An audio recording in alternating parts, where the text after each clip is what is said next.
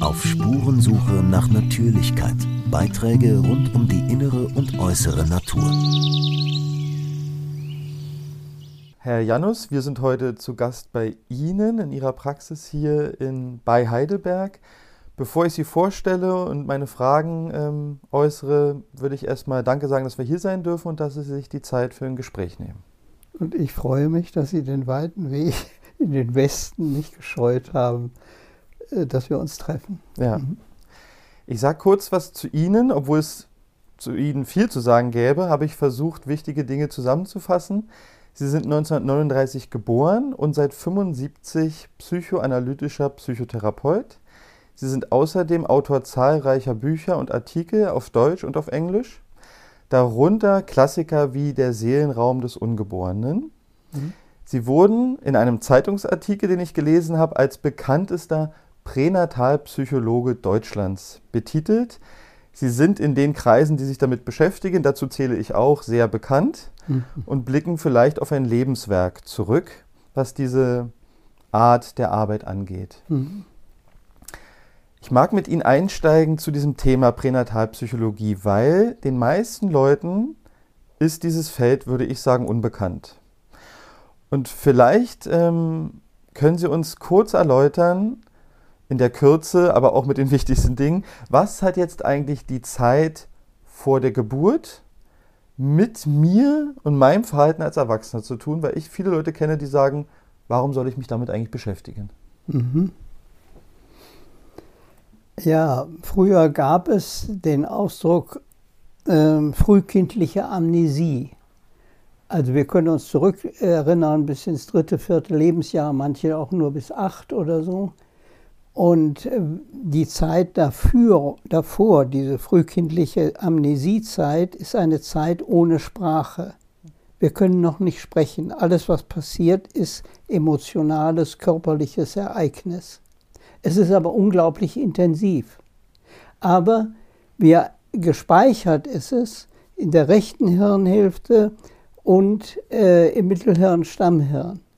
Und dadurch ist es für das Linkshirn, was uns dann ab fünftes Lebensjahr, wenn wir die sogenannte Theory of Mind erreicht haben, nicht zugänglich. Wir können uns nicht an unsere, meine Nabelschnur, meine Plazenta, meine Geburt, auch mal erstaunlicherweise nicht an meine Brust, äh, also Brusterfahrung mit der Mutter erinnern.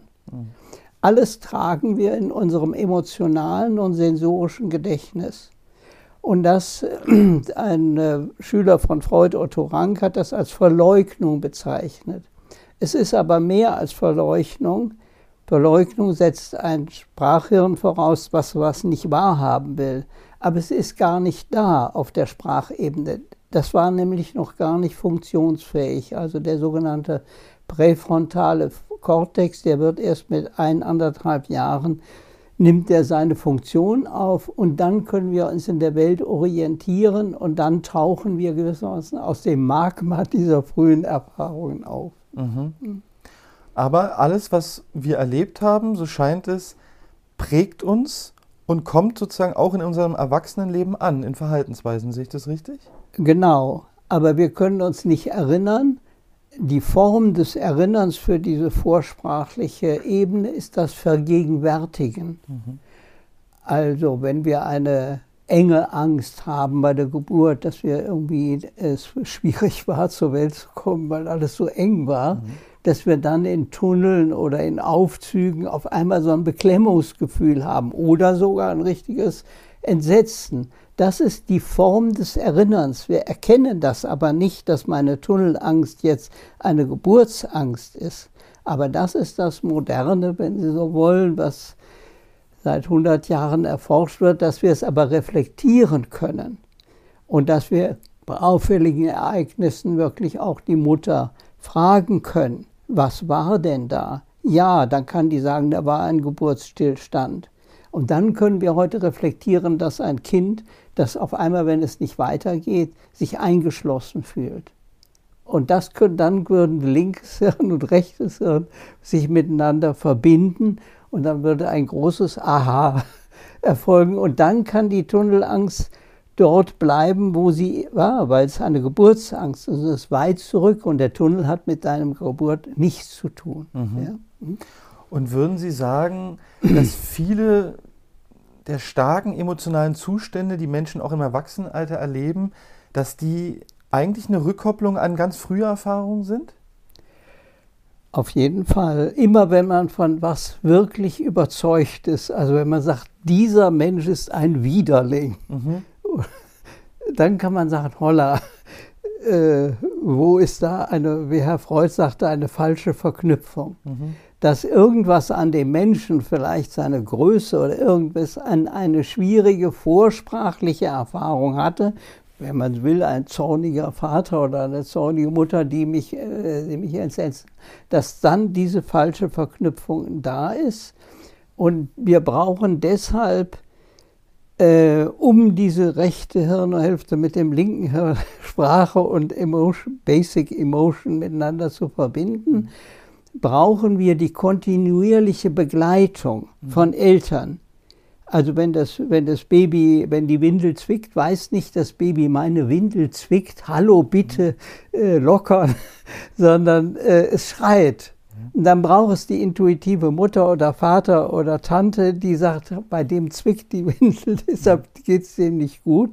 Und dann kann ich sagen, Mensch, das ist ja wunderbar.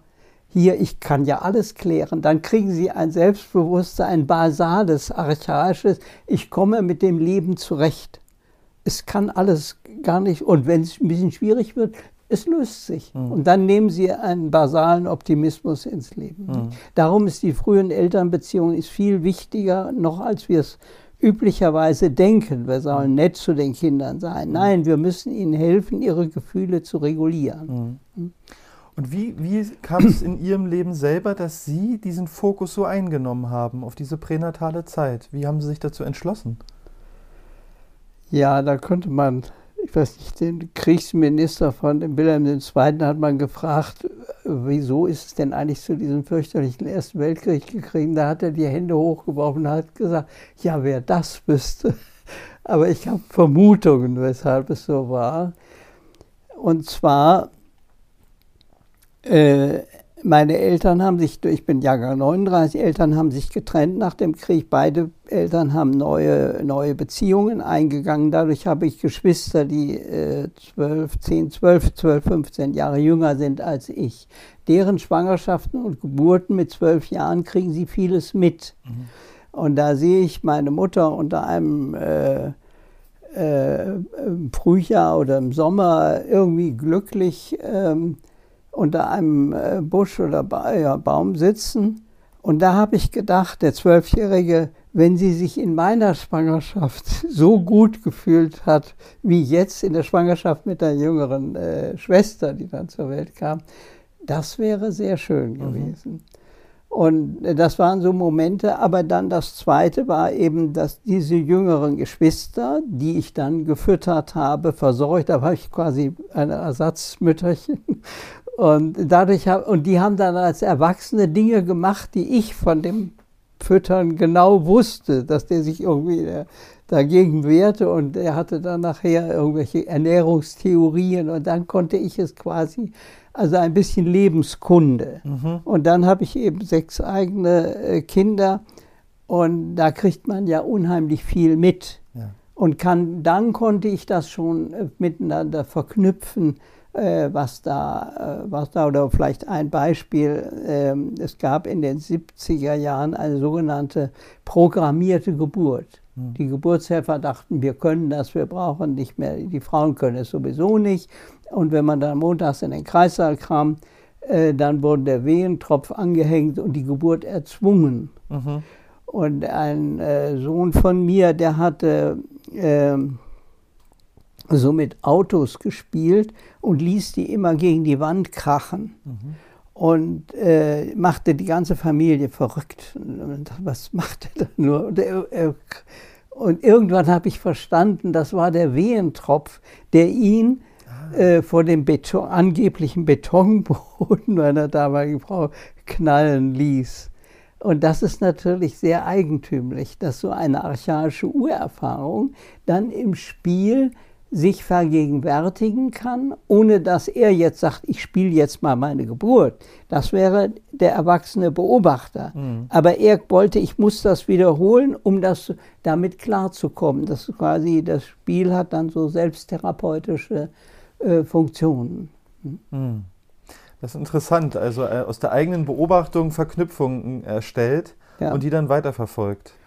Und auch, dass ich gemerkt habe, dass ich mit meinen, ich habe ja eine psychoanalytische Ausbildung, dass ich mit äh, vieles an den Patienten nicht richtig verstanden habe. Mhm. Und dann, das war dann durch, Deutschland ist kulturell völlig zusammengebrochen durch Krieg und so weiter. Den Krieg hat nur Herr Freud und ein äh, amerikanischer Ich-Psychologe Rapaport überlebt. Alles war weg. Mhm. Und dann haben wir in den 80er Jahren eigentlich erst gesehen, es gibt ja eine ganze reiche, reiche, die Psychoanalyse war ein ganz breites Feld früher. Und da war eben auch Herr Rank, der gesagt hat, die Mutter ist wichtig, die Geburt ist wichtig. Donnerwetter, das habe ich ja überhaupt nicht mitgekriegt. Oder es gab es nicht in der Ausbildung. Die Mutter war nicht wichtig. Mhm. Fertig. Mhm. Wir haben einen Oedipus-Komplex. Wenn du mit drei, vier Jahren, bin ich ein kleiner Junge, bin ich ein kleines Mädchen, das sind große Fragen. Was davor ist, das haben wir nicht auf dem Schirm. Mhm. Mhm.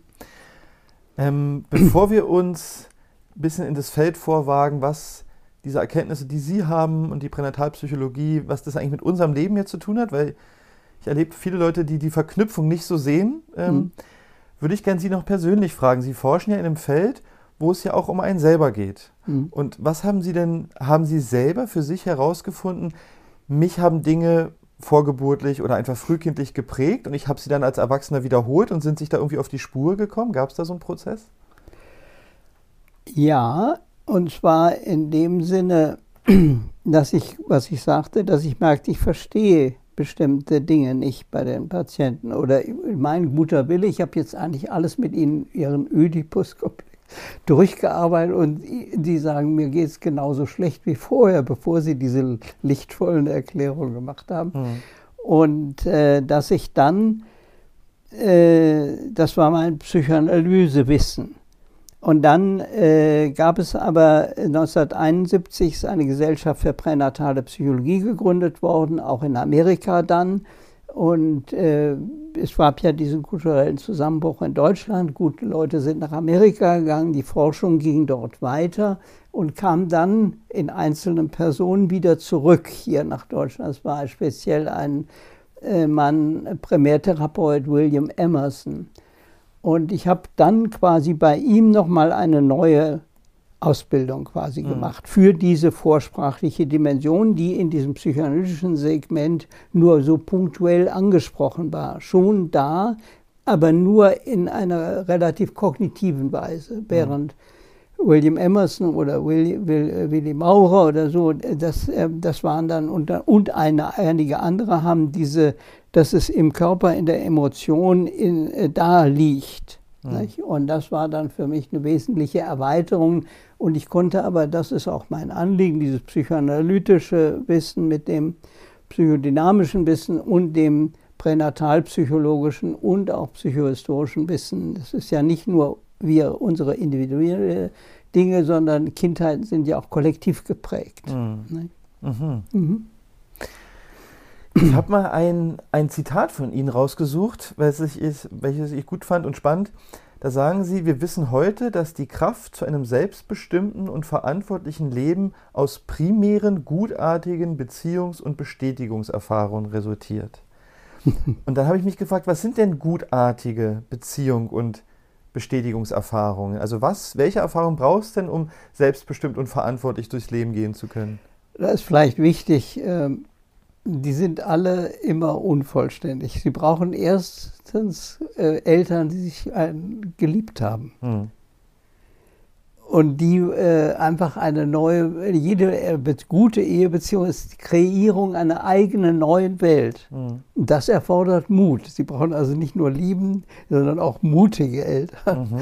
Und äh, dann haben sie einen Raum, wo das Kind sich äh, willkommen fühlen kann. Also wenn die Eltern sich lieben, freuen sie sich auf das Kind. Mhm. Wenn die Eltern äh, miteinander verquer sind und denken, an wen bin ich denn da geraten, äh, dann haben sie Schatten. Mhm. Und diese äh, Schatten sind dann schwierig. Mhm. Und äh, zu meiner Zeit, noch in den 70er, 80er Jahren, war ja dieses Mein Bauch gehört mir. Man hatte die Eltern, der hatten wenig Gefühl für die, Vital das, für die Lebendigkeit oder Eigenwertigkeit von kindlichem Erleben. Mhm. Erst in den 70er, 80er Jahren gibt es eine Säuchlingsforschung. Es hat immer Eltern gegeben von der Intuition. Als Menschen sind wir durchaus in der Lage zu spüren. Ein kleiner Säugling ist kein Reflexwesen, sondern mein, meine kleine Helga oder mein kleiner mhm. Willi. Mhm. Aber von der, äh, von, auf der Wissenschaftsebene, das ist ja jetzt nicht bewiesen, dass dieses kleine Wesen, was nicht mal sprechen kann, etwas erlebt. Aber gleichzeitig dadurch ist auf der etablierten Everyday Consciousness oder Alltagsbewusstsein ist das dann nicht repräsentiert, weil der Herr Professor gesagt hat, ein Säugling ist ein Reflexwesen. Mhm. Und was der Herr Professor sagt, muss ja irgendwie richtig sein, selbst wenn ich das Gefühl habe, der Professor spinnt. Mhm. Und äh, so, so durcheinander ist es leider. Nicht? Aber wir haben uns dauernd erweitert. Diese mhm. Säuglingsforschung war ein großer Schritt. Das Roaming In war ein großer Schritt, lauter solche Geschichten. Nicht? Also wir haben eine Zunahme an Empathie. Erstaunlicherweise, da wird wenig drüber geredet. Mhm. Wir gehen heute mit Säuglingen, mit Kindern vor der Geburt und so weiter ganz anders um, als, äh, wenn man so will, unsere Eltern, Großeltern. Mhm. Mhm. Und ist es nicht auch so, dass zum Beispiel durch die Forschung der Epigenetik, äh, mit der ich mich auch ein bisschen beschäftigt habe, dieser Professor jetzt auch eigentlich wissenschaftliche äh, Informationen hätte, um zu sagen, nee, also da scheint doch sehr, sehr viel Bewusstheit zu sein. Es ist ja nicht so, dass es stehen geblieben ist, die Entwicklung, mhm. oder? Also heute ist es so, dass auf der Wissenschaftsebene äh, alles, was wir heute besprechen, bewiesen ist. Hm. Also Stressforschung, gestresste Mütter, gestresste Ratten bringen gestresste Kinder zur Welt. Äh, Hirnforscher, wie, die, wie das primäre äh, Milieu ist, so werden die in Synapsen. Hm. Also wenn man jetzt sehr viel Stress erlebt, ist man ein Stressfachmann. Man kann sich überall ständig aufregen oder so. Und ähm, äh, dann, die, äh, die, von, dann gibt es da noch verschiedene Forschungsebenen, unter anderem auch die Epigenetik, das ist gewissermaßen das Neueste. Mhm. Dass unsere, früher dachte man, die Gene legen alles fest, das sieht man ja doch. Papa hat blaue Augen, Mama hat blaue Augen, Kind hat blaue Augen. Mhm. Nein, die Gene werden auch noch angeschaltet oder ausgeschaltet. Und das heißt, wenn sehr viel Stress ist, ich nehme das jetzt als ein Beispiel, mhm. Dann werden die Stressgene äh, Umgang werden irrsinnig entwickelt, aber diese Glücksgene, dass ich kann mich in der Welt, die ist ein bisschen komisch die Welt, aber ich kann mich in ihr wohlfühlen. Mhm. Die schlummern vor sich hin mhm. und sagen, ich werde offenbar nicht gebraucht. Und äh, so das, das hat sogar eine Riesenbedeutung, denn äh, wir sind ja, äh, es gibt ja unsere Urahnen heißen diese Cro-Magnon-Menschen, die waren ja völlig anders und lebten in einer völlig anderen Welt. Die waren aber eigentlich von der, von der basalen Struktur wie wir aber ihre Gene waren ganz anders angeschaltet. Mhm. Also diese Evolution, die wir durchmachen, ist eine, Funktion, eine Evolution der Gen unterschiedlichen Genexpression. Schon unsere Germanenvoreltern vor 1500 hatten eine ganz andere. Die hatten eine Kämpfer, wir müssen Römer schlachten. Das war die Römer Schlachtengene, die waren ganz entwickelt, aber dass man eine demokratische Gesellschaft haben kann, wo die Leute verstehen und achten, das war weit außerhalb. Mhm. Mhm. Und es ist ja auch so, darauf verweise ich immer so gerne, dass sogar ähm, indigene Völker da schon darum wussten, dass das kleine Baby im Bauch bewusst ist. Also ich habe genügend Aufzeichnungen gefunden, wo klar ist, naja, wenn du gerade wütend oder sauer bist, dann geh doch nicht zur schwangeren Frau oder schau, dass die Gesänge bekommt. Also das ist jetzt kein Wissen, was neu erarbeitet werden müsste oder muss, sondern es gab auch schon in unserer Vorfahrenlinie eine Bewusstheit über dieses Thema. Genau, also wir haben eine ganz tiefe Intuition. Ich glaube, die Intuition ist die Möglichkeit, sprachliche und Vorsprachliches zu überwinden oder nicht. Und darum, darum diese elterliche Intuition, die eigentlich da ist. Mhm.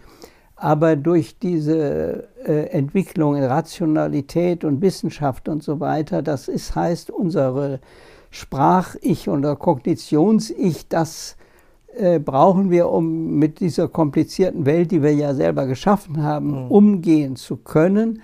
Und äh, dadurch gerät das Emotion, dieses intuitive Wissen so ein bisschen in den Hintergrund. Das ist ja nur äh, das fühlst du ja nur. Das kann ja nicht wichtig sein. Wir wollen die Studie, die Doppelblindstudie. Genau. Und dann können wir, wenn ein Bäuchling dauernd schreit, äh, dann können wir dann etwas aussagen. Aber durch diese Doppelblindstudie ist, wird der, der Fokus immer der Blick wird immer enger und enger. Ich kann dann etwas aussagen über so ein kleines Wirklichkeitsfeld. Mhm. Die Wirklichkeit ist aber immer alles. Mhm. Das kriege ich nur mit der Intuition. Ich muss also Intuition und Kognition in Wechselwirkung bringen, mhm. auf allen Ebenen, in mir und aber auch im Wissenschaftsfeld oder gesellschaftlichen Feld. Mhm.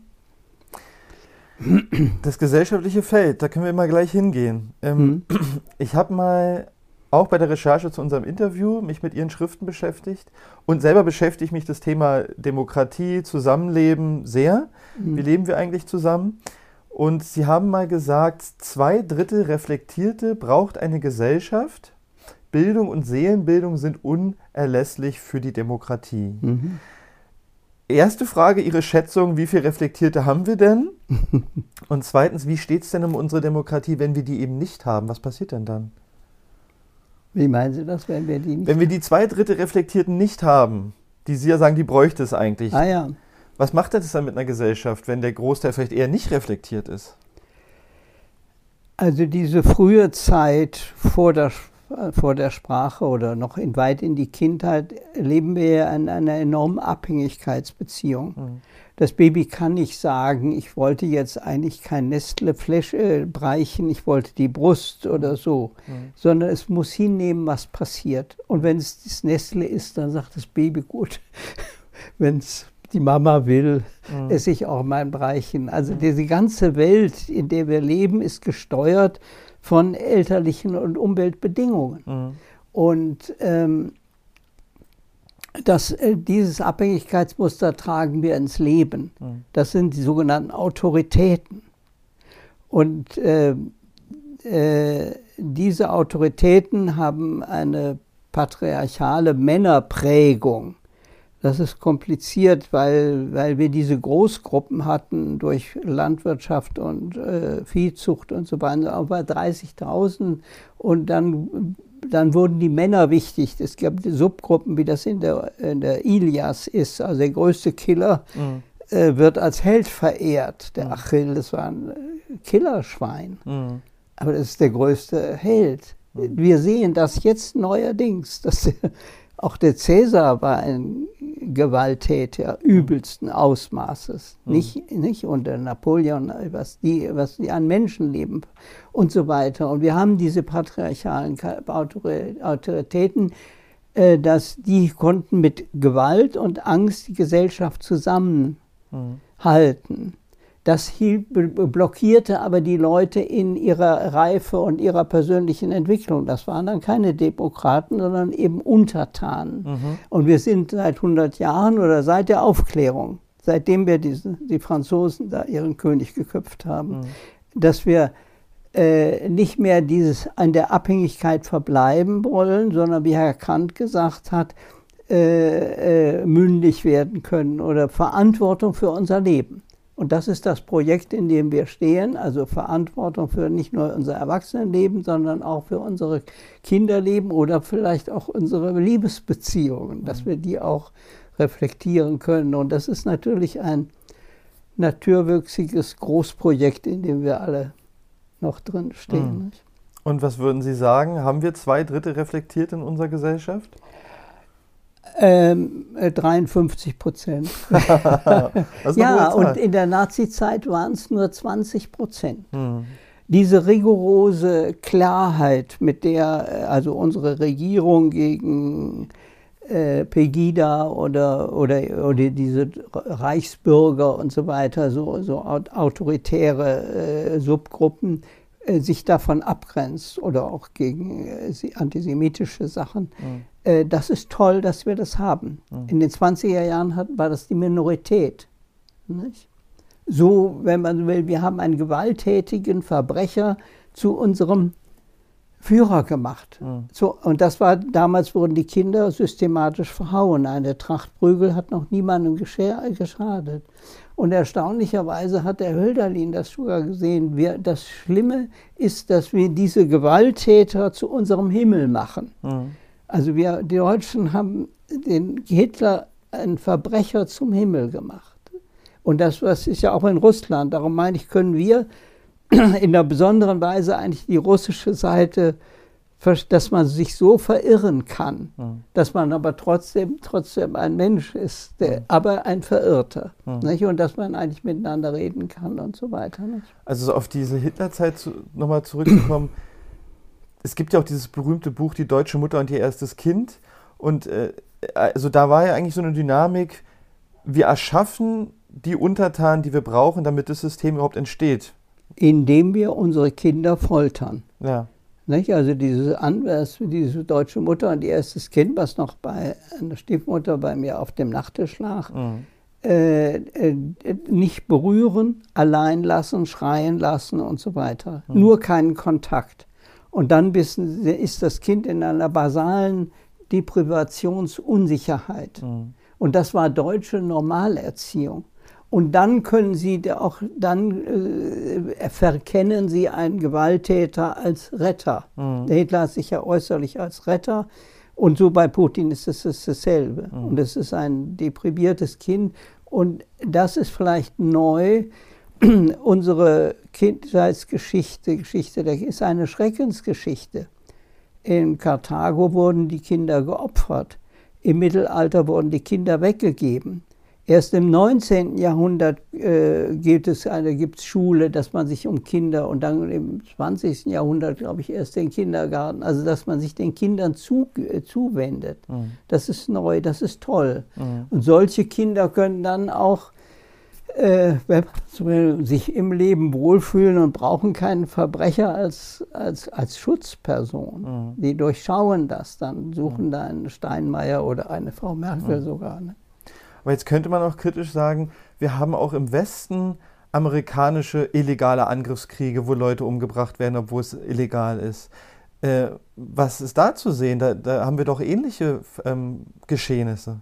Oder kann man das nicht vergleichen? Das ist was anderes. Doch, doch, aber äh, wir sind ja, wie Sie gefragt haben, ja. wie viel Prozent sind es? Ja. Amerika ist eine unheimlich zerrissene Gesellschaft mhm. mit, äh, mit einer Sklaverei, der übelsten Art bis zu dem äh, und, und immer noch eine, dass ein großer Bevölkerungsanteil herabgewürdigt wurde. Mhm. Äh, Kuckucksklan und, und, und und so weiter. Äh, und das heißt, ein Bevölkerungsanteil, der, der nimmt nicht am gesellschaftlichen Leben teil, der lebt in einer latenten Wut, wie die Palästinenser oder so. Wenn sie herabgewürdigt werden, haben sie eine mhm. kriminelle Basalwut. Mhm. Äh, sogar so eine Zahl, es gibt so eine Untersuchung, äh, äh schwarze Kinder, äh, schwarze Mütter, 70 Prozent sollen ihre Kinder nicht wollen, mhm. weil sie ja in eine deprivierte Welt mhm. äh, sie schicken würden. Bei den Weißen sind es 10, 20 oder 30 Prozent. Das ist auch eine große Zahl, aber in den Schwarzen so viel mehr. Also dieses Elend äh, resoniert in alle Lebensebenen. Nicht? Und äh, das ist ein Hintergrund, die, die, die, diese Zerrissenheit der amerikanischen Gesellschaft. Wenn, ich weiß nicht, ob Sie mal da waren, also mhm. wenn, dann, äh, dann kann man das sehen. Die haben ein soziales Unglück, was wir uns hier gar nicht so mhm. vorstellen können.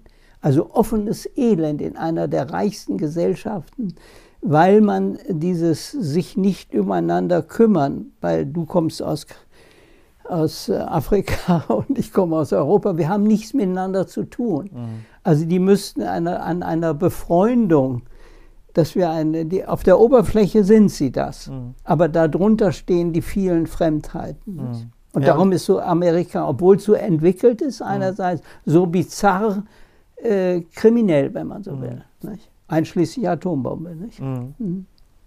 Und mit Ihrem Hintergrund äh, und dem, was Sie jetzt gesagt haben, wäre ja auch klar, dass es einen enormen Effekt hat, wenn jetzt zum Beispiel 70 Prozent dieser Kinder nicht ganz gewollt sind, mhm. müssten die das ja in ihr Leben mittragen. Tun sie. Und dann in ihr ja. Verhalten.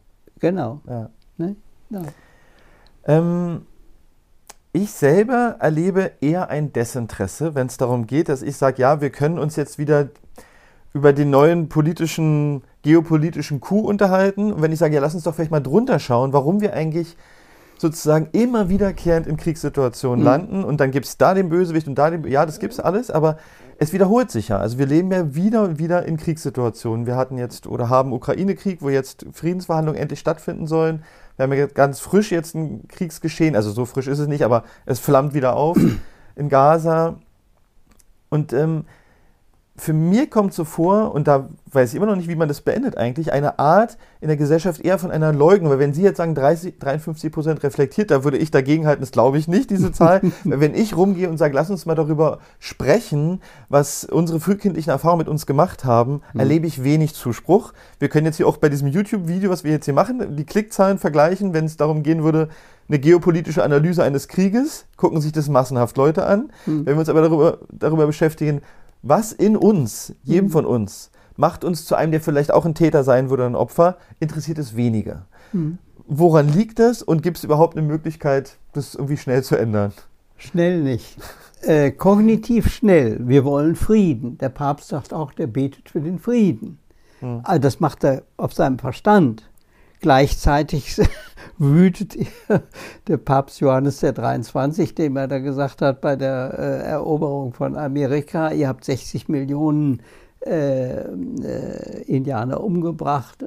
Und dann hat er gesagt, aber jetzt haben wir 60 oder 100, 200 Millionen gläubige Katholiken. Mhm ein Papst. Mhm. Also der Papst hat auch die Schwierigkeit, wir alle haben die Schwierigkeit, dass wir rational sehr rasch Schlussfolgerungen, warum sollen wir uns umbringen, brauchen wir ja gar nicht, wir können ja in Frieden leben. Mhm. Aber wir, äh, wir äh, haben diese kognitive Reife, die haben wir ja auch erst durch die Aufklärung. Mhm.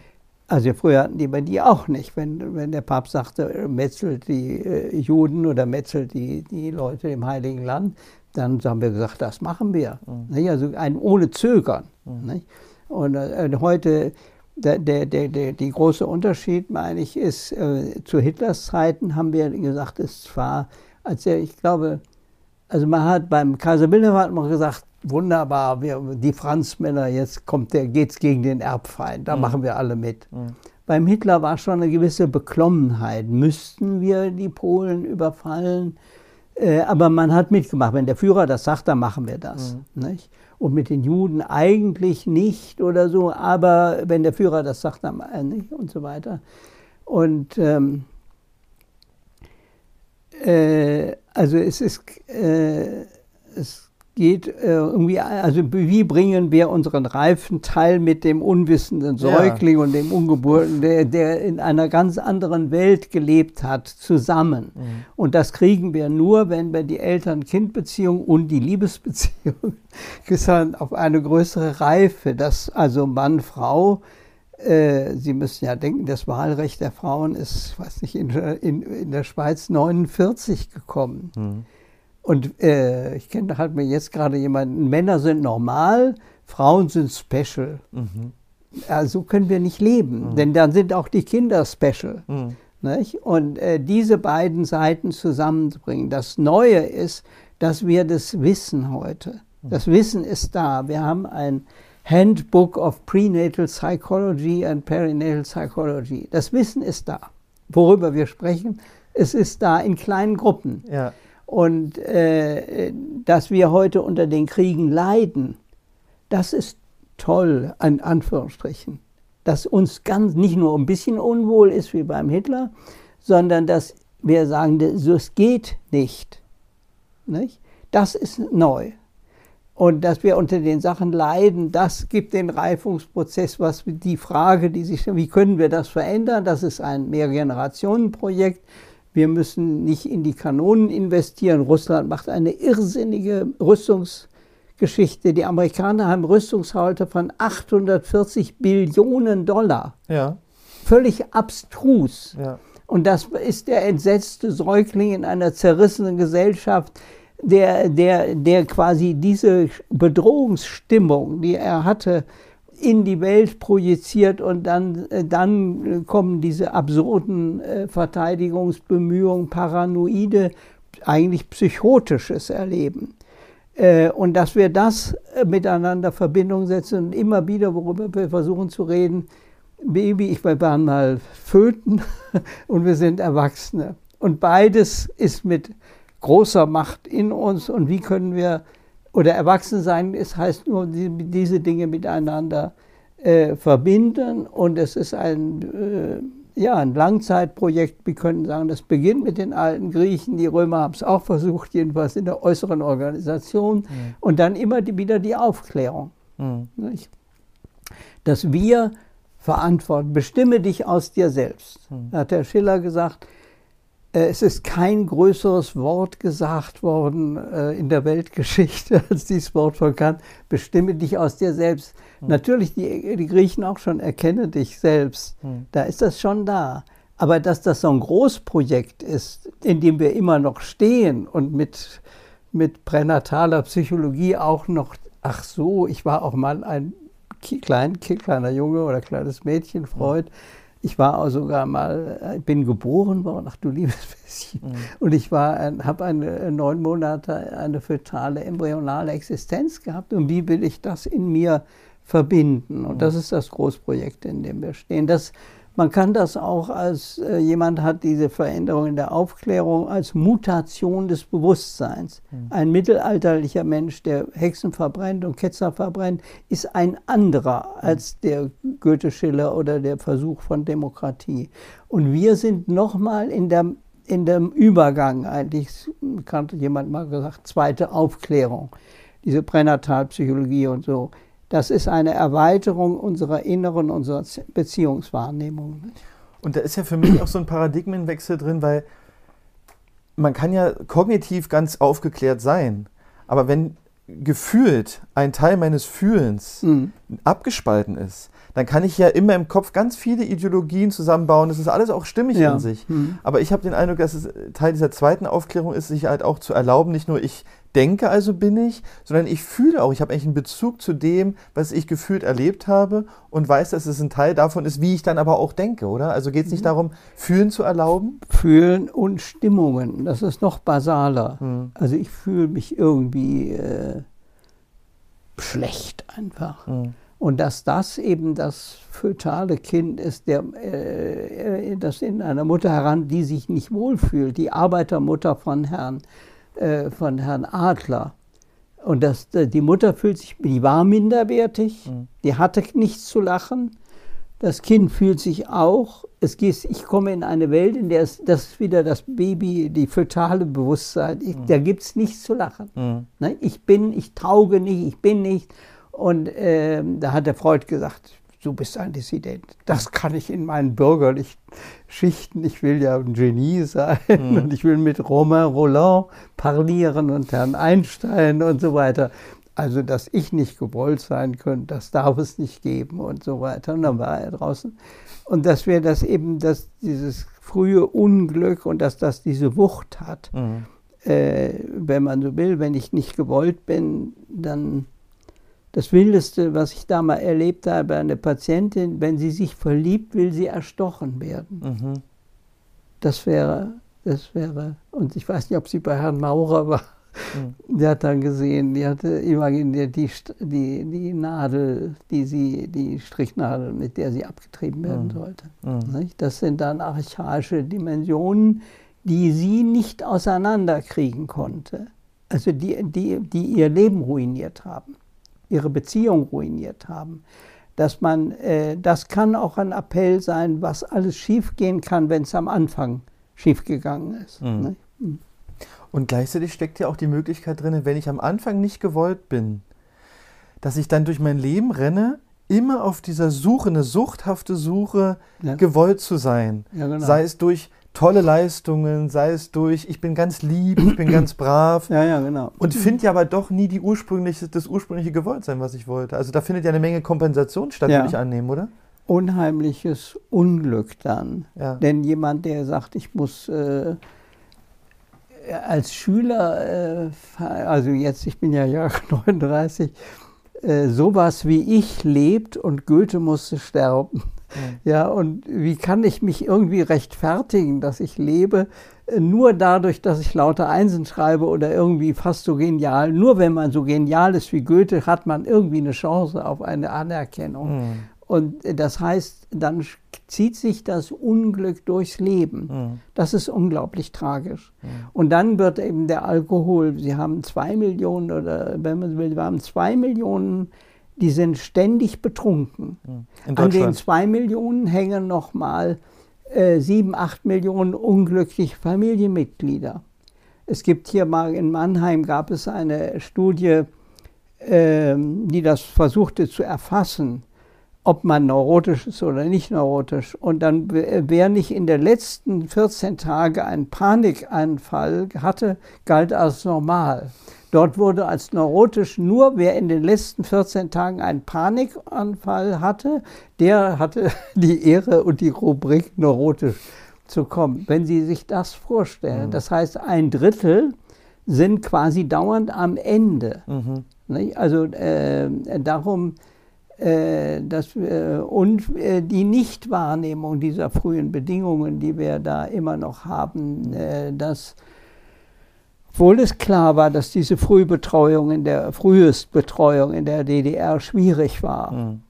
Da gibt es ein Buch von einer Agathe Israel, die das sehr genau beobachtet hat, was dann für ein Unglück da sich da durchzieht.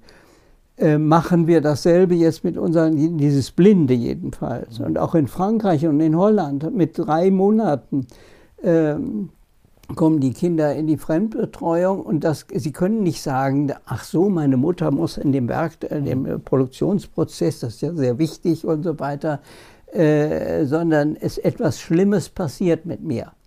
Und dann laufen die Gelbwesten in Frankreich herum, äh, Macron muss weg, Merkel muss in Deutschland, Merkel muss. Es war nur irgendwas Schlimmes kommt da. Das wäre dieses Gefühl, was mhm. in ihnen rumwabert, mhm. was sie aber nicht reflektieren können, was sie aber ihr Verhalten bestimmt.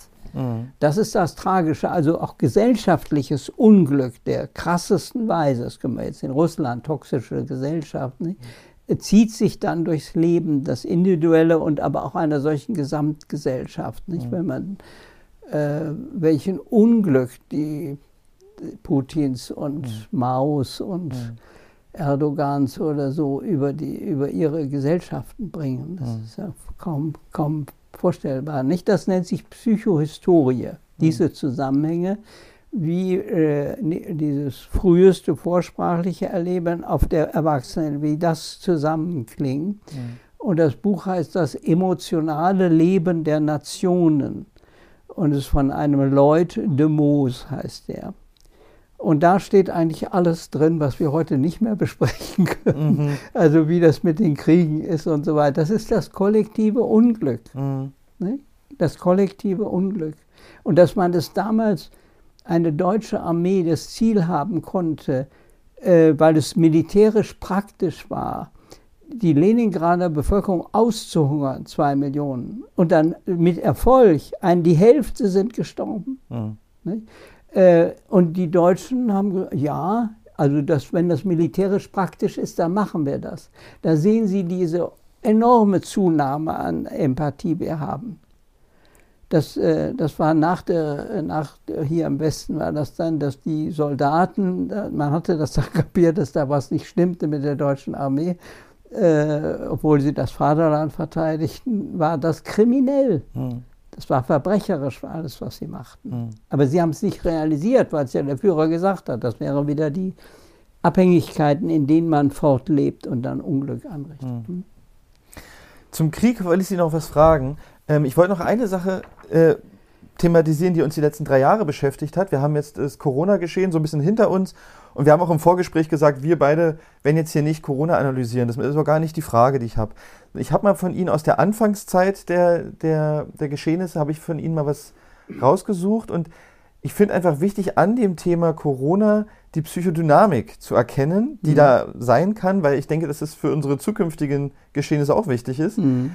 Da haben Sie gesagt, Corona kanalisiert nun diese Grundangst, indem sie auf einen gemeinsamen Feind gelenkt wird, den es zu bekämpfen gilt, ähnlich wie im Krieg. Mhm.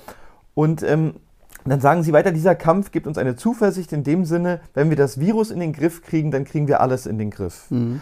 Mhm. Und das wollte ich von ihm mal noch näher verstanden haben. Was ist denn die Grundangst, die jetzt auf den Virus oder vielleicht auch auf irgendwas anderes projiziert werden kann? Mhm. Naja, also man könnte eben sagen, dass der liebe Gott hat uns ja an sich angeblich geschaffen und wir sind das Ebenbild Gottes. Also wir beide, jetzt mhm. die Frauen nicht so, aber mhm. das, allein, dass das geglaubt wird, ist schon äh, sehr bedenklich. Also wir haben immer noch, naja, aber das ist ein Nebenthema. Mhm.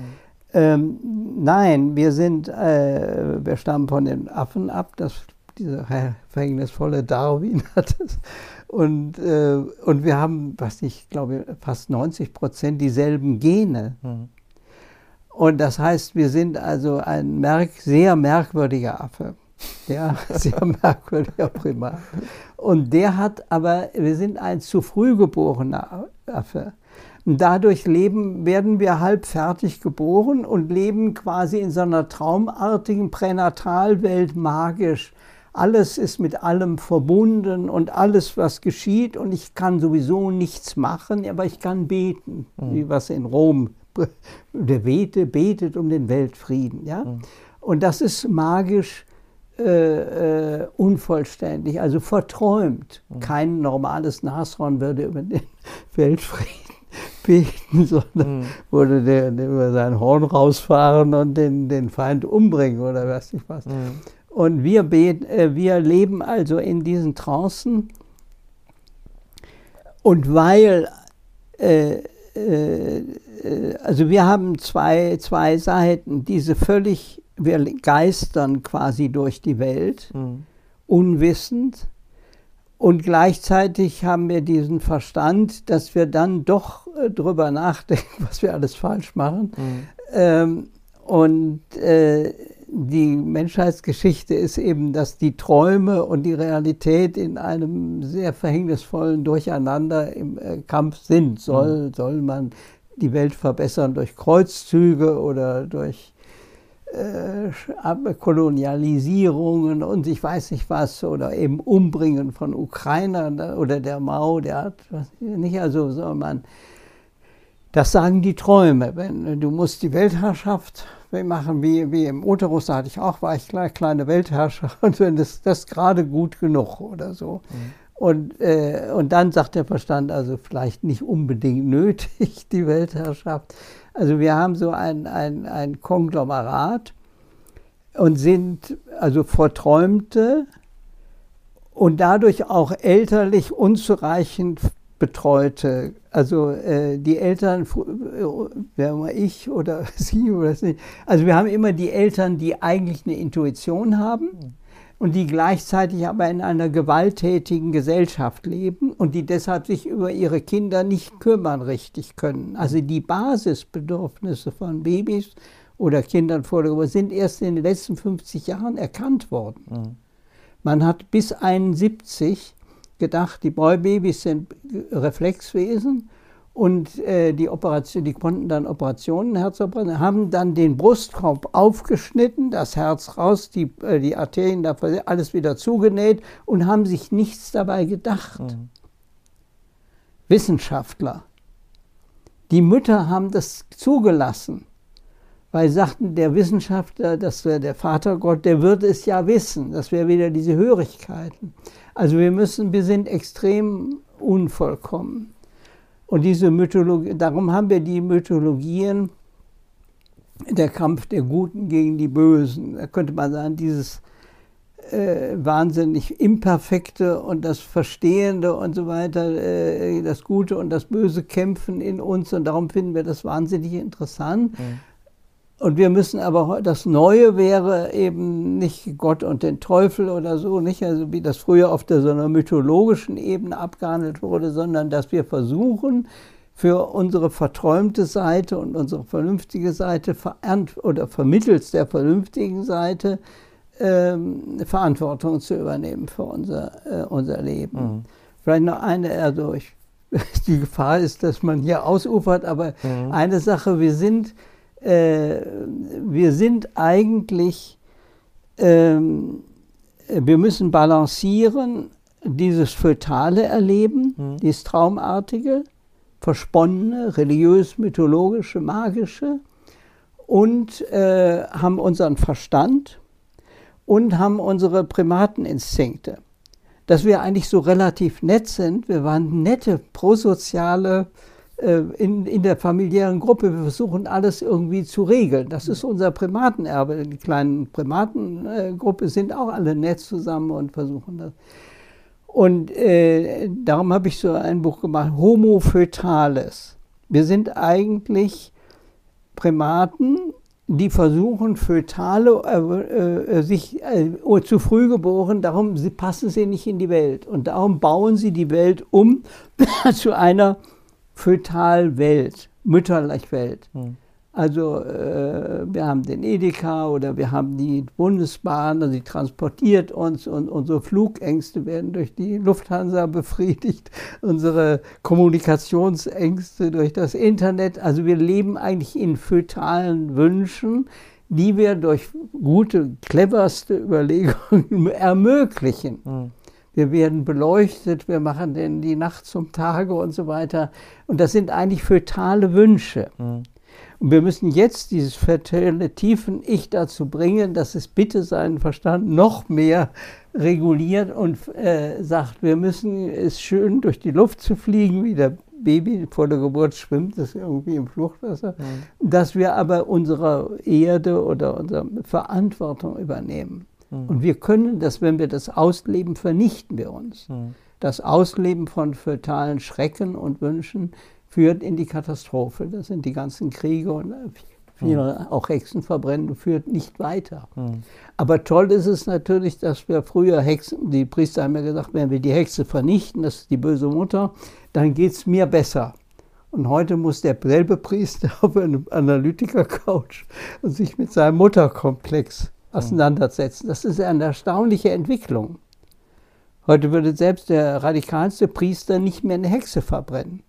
Das ist toll. Mhm. Das ist immerhin schon etwas. Nicht? Gleichzeitig steckt er noch in seinem Mutterkomplex, weil er sich den nicht rauben lassen will. Mhm.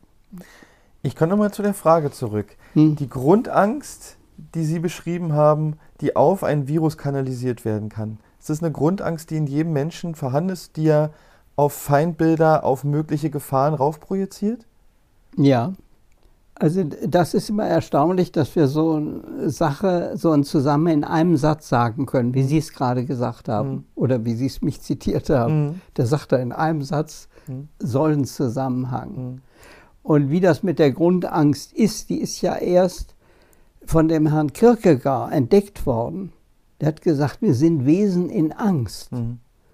Und äh, die europäische Moderne hat, äh, könnte das sein? Der ist sehr klug. Könnte, wenn ich in mir reinfühle, äh, da, da ist was Wahres dran. Das war ja der Philosoph. Mhm. Und der äh, Heidegger hat das dann äh, auch gesagt. Wir, haben, wir sind hingehalten ins Nichts. Mhm. Also da sind eigentlich diese psychologischen Pränatalpsychologischen Einsichten auf so einer Intellektualebene, quasi gesellschaftlich präsent. Aber sie sind, äh, der Heidegger, der hat gesagt, dass wir sind geworfen ins Licht. Der war ein Bauernsohn, die Kühe werfen ihre Kälber. Und darum hat er bei der Geworfenheit hat er gesagt, da könnte jemand sagen, es handelt sich um hier um Geburt. Dann hat er geschrieben, nächster, natürlich spreche ich nicht über Geburt, sondern über Geworfenheit. Mhm. Nicht? Also in eine Verkennung des wieder des Realen mit dem Imaginären. Und äh, alle haben gesagt, das ist der größte Philosoph, den wir zurzeit haben. Und das ist ein Irrender gewesen gleichzeitig, weil er das weggekapselt hat. Mhm. Und eigentlich geht es dann weiter, also nur so Schlachtlichter, dass der, der Herr Beckett gesagt hat, es gibt nichts Schlimmeres, als zur Welt zu kommen, man, weil man findet da niemanden. Und dann haben, das war das sogenannte absurde Theater. Und wenn Sie warten auf Godot, warten auf Göttchen, also dass es irgendwie doch noch so eine Hilfsperson gibt. Und er hatte sich nicht gefunden. Also sein Mutter, Entbehrungselend, hat er in Literatur gekleidet mhm. und dann haben die Leute gesagt, irgendwann hat der Mann hat recht mhm. und dann haben sie ihm Nobelpreis verliehen. Ich bin überzeugt, dass keiner vom Nobelpreiskomitee wusste, dass er über sein Babyelend spricht. Ja.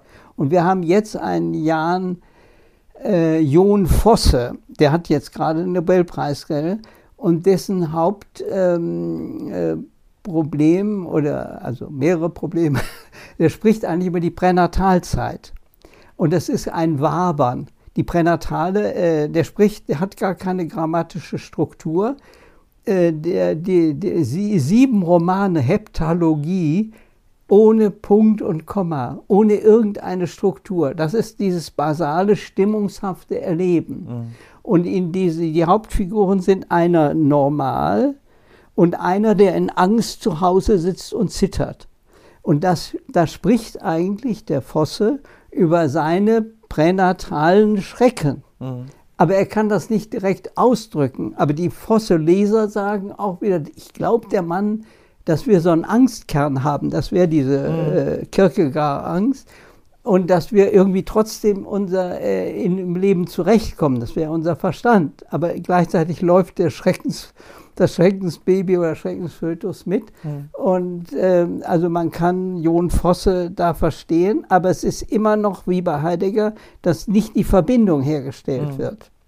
Dass der, Heidegger, der Fosse über sein persönliches Entsetzen, dass seine Schrecken nicht mit den wohltätigen Seiten in der Eltern in eine Verbindung, einen Ausgleich mhm. gebracht worden sind. Mhm. Das passt vielleicht zu dem, weil ich habe noch zwei Punkte, die mir wichtig sind. Sie haben einen Artikel geschrieben, der heißt Das Unbewusste in der Politik, Politik des Unbewussten. Mhm. Und das fand ich sehr interessant. Ich habe den auch gelesen, aber jetzt nicht in Gänze.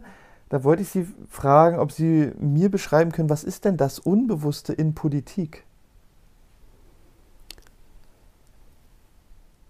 Naja, das wären die herrschenden Ideologien. Also von, äh, äh, das ist das Merkwürdige. Hitler hat gesagt, äh, was ist unser Problem? Das Weltjudentum saucht uns aus. Hm diesem Problem müssen wir jetzt mal wirklich, äh, äh, die anderen haben da gesagt, das stimmt, also die Juden, äh, da sieht man ja, die haben diese teuren Warenhäuser und wir und ich sitze hier arbeitslos herum. Der Mann hat irgendwie Recht. Das ist gefühlt Recht, mhm. ja. Und es ist aber bewusst. Man hat gar nicht kapiert, dass der tiefstes, dass wir immer wieder dieses tiefstes Unglück von ihm selbst, dass ihm, seine Mutter mit ihm unglücklich war, dass er einen gewalttätigen Vater hatte, der auch mit dieser Mutter, äh, das können wir jetzt nicht mehr alles, aber ich habe viel Material, dass es so war, äh, gewalttätig umgegangen ist. Der Hitler hat den Hitler jeden Tag verhauen. Ja. Der Hitler hat äh, bis 100 gezählt, dann wurde er ohnmächtig dass solche, äh, also destruktivsten emotionalen Frühgefühle sind agiert worden in der Familie. Die deutsche Bevölkerung, wo eine Bevölker äh, Tracht Prügel noch nie geschadet hat, haben dann diesen, dieses verprügelte Kind gewählt und, und sich in ihm wiedergefunden. Wir sind wie er. Wir haben diesen Hass oder so und wir haben dieses Bedrohungsgefühl. Und das Merkwürdige ist, es ist eben alles bewusst ja? Mhm. Aber es wird nicht verbunden, dass es nicht meine, der, der, der deutsche Bürger ist, der in seiner kleinen Welt lebt, sondern es ist das verschreckte Baby, das vor der Geburt mhm. in, diesem, äh, in diesem Konglomerat. Und das Unbewusste wäre eben, es ist da, wir müssen die Juden umbringen. Gleichzeitig ist es aber kognitiv unbewusst. Äh, wir müssen die gar nicht umbringen, es sind nette Mitmenschen äh, und Gottesbilder wie du und ich. Nicht? Und mhm. bei dem äh, Putin ist es dasselbe. Er hat eine wahnsinnige Unglückskindheit, die aber die russische Kindheit widerspiegelt. Die Russen finden sich in ihm, die Welt ist eine Hasswelt, die wollen uns alle umbringen. Für die Eltern von Putin war es die Realität. Der Hitler Deutschland wollte die russischen Untermenschen genozidieren. Mhm. Das war real. Mhm. Putin ist 53 geboren, hat quasi in der, Resol der spricht aus der Echoraum der, der, der, der Mütter. oder des Vaters, der fünf Brüder verloren hat. Mhm. Stell sich mal vor, was das alles für eine Familie, die Mutter zwei ältere Brüder sind. Mhm. Was das für ein wahnsinniges Elend war in der, aber gefühltes, körperlich präsentes Elend. Und das Erstaunliche ist dann, der Putin wurde von einer Lehrerin gerettet. Der war als Kind derangiert. Aber die hat, ihn, die hat ihm dann, dass wir eine Linkshirnentwicklung machen können. Und dann ist er unglücklicherweise ja Geheimdienstmann geworden. Das heißt, die ganze Welt will uns böse. Das konnte er zum Beruf machen, seine Paranoide. Die, das, das war die Realität der Eltern. Aber sie hatten natürlich auch Stalin als, und sie hatten die Zaren, sie haben eine Gewaltgeschichte unglaublicher Art. Und äh, da ist das Tragische, durch das Wiederholen kann man möglicherweise bewusster werden. Also die Deutschen haben zwei Weltkriege gebraucht, um quasi zu Demokraten zu werden. Wir waren ja autoritätsabhängige Viecher eigentlich mit dem Kaiser und den Erbfeinden mhm. und so weiter. Und diese Hitler-Sache hat es schon deutlicher gemacht, dass wir dem Wahnsinn sagen wir, unserem frühkindlichen Unglück folgen. Aber dass es völlig irrsinnig ist, Amerika als Mittelmacht den Krieg zu erklären. Das fanden aber alle noch gut. Das, mhm. das kann man sich alles kaum. Also wir können es heute reflektieren. Das mhm. wäre alles immer wieder Leute Moos, das emotionale Leben der Nation. Mhm. mhm. Und die psychohistorische Gesellschaft, die eine Webseite www psychohistorie.de mhm. äh, und so weiter. Mhm. Wir machen Tagungen seit 20 Jahren, machen wir äh, Tagungsbände. Die gesamte historische akademische will nichts davon wissen. Mhm. Ein Professor war nie ein Baby. Ja, das merken Sie sich bitte. Ich war nie und geschweige denn, dass ich als Professor so und so an, an der Nabelschnur gehangen habe. Das, das geht Wer das sagt, ist mein Feind. Also das ist die Welt, in der wir noch leben. Ganz viel Angst davor, da eigentlich hinzugucken. Was? Ist ja. eigentlich eine große Angst davor, sich Nicht nur ganz groß, sondern riesig. Das ist ein sofortiges Erschrecken. Ja. Das, können, das, das, sind, das sind ja alles, wenn sie nur versorgt werden, leben sie in einem äh, Kierkegaardschen Grundangst. Ja. Und, äh, und das heißt, sie schrecken sofort davor zurück. Ja. Das sind ja schockartige Dinge. Ja. Und ich will nicht in, den, in meinen Schock geraten. Ja. Ne? Hm. Ich sehe schon, es sind alles große Themen. Ähm, das kann man wohl sagen. Ja. Aber Kleine Leute mit großen Themen. Aber dafür sind, dafür sind wir auch hergekommen und das ist auch mir ein Anliegen. Mhm. Ich würde ganz gerne zum Schluss unseres Gesprächs ähm, eigentlich darauf kommen, was jetzt mit den Erkenntnissen, die die Pränatalpsychologie bereitstellt, schon lange auch, ne? Und ähm, ich würde jetzt immer aus meinem Aspekt sagen, Jäger und Sammler wussten schon ganz genau, warum sie Kinder die ganze Zeit getragen hatten und bei sich hatten. Genau. Das ist keine ganz moderne Entscheidung. Genau, wir sind ähm, prosoziale Primaten. Genau, ja. Und wir machen jetzt ein kurz, eigentlich nur ein kurzes Experiment auf die Geschichte gesehen. Aber für mich wäre jetzt die Frage wichtig an Sie, wie sieht jetzt eine Gesellschaft aus oder wie, wie würde die aussehen, wenn, in, wenn die Mehrheit der Menschen versteht, aber wirklich begreift, dass die Sphäre von Zeugung bis, keine Ahnung, die ersten vier, fünf Jahre mhm. oder so, mhm. dass die so eine große Auswirkung hat auf unsere Gesellschaft, auf unsere Demokratiefähigkeit, auf unsere Friedensfähigkeit, äh, auf unsere Beziehungsfähigkeit, auf unsere Gesundheit. Ja? Wie würde eine Gesellschaft aussehen, die diese Erkenntnisse nicht nur hier oben irgendwo abspeichert oder ablegt, mhm. sondern die sie lebt? Was würde diese Gesellschaft anders tun als jetzt gerade? Ja, das Erfreuliche ist, die Antworten sind ganz einfach. Ja. Und zwar, äh, sie, äh, das Schul, also ich bin ab noch, also ich will nicht in die Einzelheiten gehen, äh, sie müssen ein Drittel Schule, ein Drittel Leben lernen. Das Wissen ist heute da. Das Wissen wird erst eingesetzt, wenn jemand nicht mehr weiterkommt. Dann kriegt er heute Psychotherapie. Das ist neu. Das wäre in der altdeutschen Gesellschaft nicht denkbar. Ich habe doch keinen an der Waffe. Mhm. Aber heutzutage ist da sogar die Infrastruktur da. Das ist toll. Das ist sogar in Deutschland toll, dass es von der Kasse bezahlt wird. Nicht? Also leben lernen. Wie gehe ich mit Konflikten um? Wie will ich mit beim wie, will ich Mann-Frau, meine Liebesbeziehung gestalten. Das fällt mir nicht zu. Und wenn ich Eltern habe, die sich dauernd gestritten haben, habe ich völlig andere falsche Programme. Und dann brauche ich mindestens mehrere Jahre. Also wir gehen ja 13 Jahre zur Schule. Wir gehen 13 Jahre zur Schule plus nochmal sechs, sieben Jahre Universität und dann können wir Facharzt für Ohrenheilkunde. so. äh, aber wir sind dumm, emotional dumm. Ja? Also das war jetzt meine Karriere. Mhm. Ich habe das alles dann in mühsamst irgendwie im Laufe meines Lebens. Das wäre die gute Nachricht. Wir können uns im Leben entwickeln. Mhm. Ganz toll. Das hat auch die Psychoanalyse oder diese äh, noch nicht so gesehen. Der hat gesagt, du hast so viel Todestrieb in dir, äh, da ist kein Staat mitzumachen. Nein, wir haben so viel prosoziales Primatenerbe und basale Fötalkraft und Kinderkraft in uns und wir haben so viel Verstandmöglichkeiten, dass wir das auch zusammenbringen können und dass wir dann äh, verantwortlich mit unseren Beziehungen umgehen können. Und also dieses ein Drittel Leben lernen äh, wäre eine ganz basale Sache, weil das ganze Wissen äh, ist noch gar nicht in den Lehrern drin. Mhm.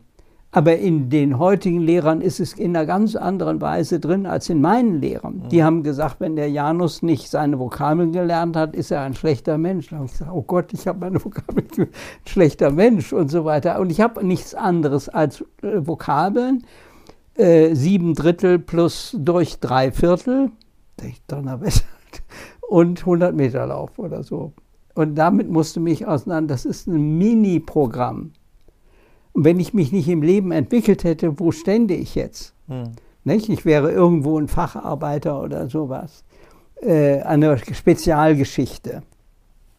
Und dass man sich wirklich entwickeln kann, aber dass man Unterstützungsprogramme eben braucht. Lehrer sie haben heute schon ganz andere Levels, auch Eltern haben ganz andere. Also wir, dass wir diese positiven Sachen, die wir haben, auch dieses Verstehen von Kindern. Es gibt so ein Buch von Robin Grille Kinder zeigen, was sie brauchen. Wenn, wenn ein Kind äh, unartig ist, wie es auf dann zeigt es, dann triggert es in einem, was, wo ich unartig war. Mhm. Und dann merke ich, äh, äh, äh, es hat ein Anliegen.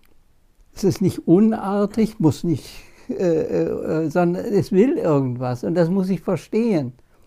Und äh, also das wäre diese, wir haben heute sehr viele Ressourcen, uns im Leben zu entwickeln und müssen sicher, dass auch eben die Basisinformation, auch Kindergärtnerinnen und so weiter und die Geburtshilfe. Wir haben 80 Prozent Interventionen was ein Rieseneingriff ist, Kaiserschnitt, Sauglocke äh, und, und alles und äh, medikamentöse. Und wir sagen, wir haben eine Geburtshilfeseite, die sagt, die Frauen können es nicht. Und zu 70 Prozent haben wir Risikoschwangerschaft. Was kann da alles schiefgehen? Und äh, wir müssen da eine humane Erweiterung. Die Geburt ist ein, ein, ein Menschenereignis und zu 70, 80 oder so können Ki Frauen, Kinder sich mit Hilfe der Mutter zur Welt bringen. Hm. Ist kein medizinisches Problem.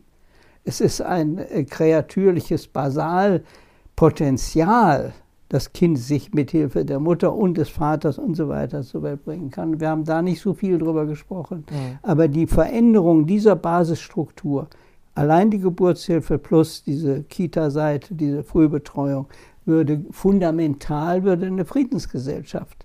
Mhm. Glückliche Kinder machen keine Kriege. Die mhm. wissen, ich weiß überhaupt nicht, wenn die Frau Merkel gesagt hat, wir müssen mal wieder den Erbfeind besichtigen. Äh, ich hätte nicht gedacht, mit der Frau ist was falsch. Mhm. Mir wurde von einem Lehrer gesagt, nicht wahr, Janus, die Schweinerei von Metzstuhl und Verdun müssen Sie in Ihrem Leben beseitigen. Also gegen den Erbfeind wieder. Und dann äh, diese drei Städte wieder dem Deutschen Reich eingemeint. Mhm. Dann fühlen wir uns wieder. Mhm. Naja. Um mit Blick auf die Pränatalpsychologie, wie müssten wir denn mit schwangeren Frauen umgehen? Was bräuchten denn die, damit vor der Geburt da Zufriedenheit und Frieden herrschen kann? Naja, die, die haben ja dann nach meinem Idee, drei, äh, ein Drittel ihres Lebens damit verbracht, sich darauf vorzubereiten. Ah, ja, okay. Und sie haben äh, gelernt, äh, sie wissen, dass äh, nicht nur der, ihr Mann Ebenbild Gottes ist, sondern dass sie Ebenbild der großen Göttin sind. Mhm. Und von 10.000 bis 3.500 es überhaupt nur große Göttinnen gab. Mhm. Und Männer Randfiguren waren. Und dass, wir ein, dass sie schon mit ihren Eltern, dass sie eine ganz andere Lo- äh, äh, Balance erlebt haben. Und dass sie dann mit einer Selbstverständlichkeit äh, in, äh, in, in diese neue Phase von Schwangerschaft hineingehen. Und wir haben sogar einen Film gemacht. Äh, wir haben ja diese sogenannte Bindungsanalyse, also die Unterstützung der Mutter mit ihrem Kind. Das ist eine völlig andere Situation. Wir haben null äh, postpartale Depression, wenn Sie diesen frühen Kontakt haben. Weil eine Frau, die eigentlich nur viel gelernt hat, viel Technik weiß, auf einmal Steinzeit landet sie in der Steinzeit oder im Privaten äh, und dann ist ihr das alles fremd und dann ist ihr Kind fremd. Und wenn man weiß, was das bedeutet, eine postpartale, was das für ein Unglück ist oder für beide. Ne? Und ähm, also es sind mehrere Sachen, die, die da, wir müssen sehr, sehr viel verändern. Nicht? Wir sind immer noch in diesen latenten patriarchalen Sachen, Hauptsache Leistung, funktionieren, Feinde bekämpfen und so weiter. Militärhaushalt, 870 Billionen Dollar in Amerika. Und die Schwarzen sind eine entwürdigte Minorität oder was, was sind wir für Gesellschaften?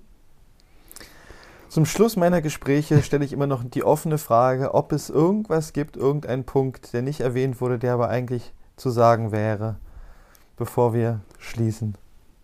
Also der Friede beginnt in der, Gesell in der Familie, nicht in der Gesellschaft. Sie sehen, ich habe mich gleich versprochen. Ja. Hauptsache, wir haben eine gute Regierung.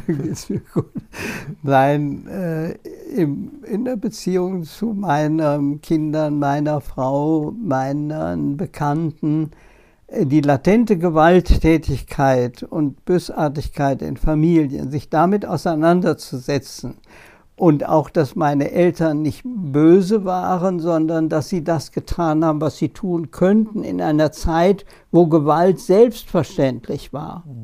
Und dass ich die Unvollständigkeit oder Unvollkommenheit meiner Eltern jetzt nicht fortsetze, sondern das verstehe und dass ich auf einer anderen Lebensebene bin. Und wenn das fängt alles an in den Familien. Also Putin ist eine Resonanz schwierigster Familienverhältnisse. Hitler war die Resonanz von der Gewalt in den deutschen Familien, die unsäglich war, mit dem äh, das Durchschreien lassen. Diese, das sind unsägliche Sachen. Und also, dass wir inne sind und das macht einen dann sehr bescheiden, wenn man denkt, wie ärgerlich das sein kann, dass dann die Frau oder ich weiß nicht wer äh, jetzt wieder diese blöde Bemerkung gemacht hat. Es war doch völlig unnötig oder so. Also da äh, Basisarbeit machen, dann geht es uns auch in den Großfamilien des Staates besser. Finde ich ein super stimmiges äh, Schlusswort. Vielen Dank, dass Sie sich die Zeit genommen haben. Ja, danke sehr, dass Sie mir die Zeit gegeben haben. Ungewöhnlich. Ja, Mhm. und- Und ich denke, dass wir vielleicht beide davon zehren, dass wir, ja, ich weiß nicht, ob Sie das gesagt haben, diese Unterstützungsperson, dass ein Billy Maurer da vorgearbeitet hat und ihnen so eine breite, so eine, so so eine Lebensdimension. Und bei mir war das eben der William Emerson oder auch meine Eltern haben sich auch bemüht. Sie haben nicht geschlagen in einer Zeit, äh, wo das selbstverständlich war. Und da bin ich dankbar, weil das dann äh, äh, dieses Kraft zum sich entwickeln. Wenn Sie viele Entmutigung haben, haben Sie die Kraft nicht richtig. Ne? Gut, also insofern war es ein gutes Zusammenspiel. Vielen Dank für das Gespräch. Danke. Ja.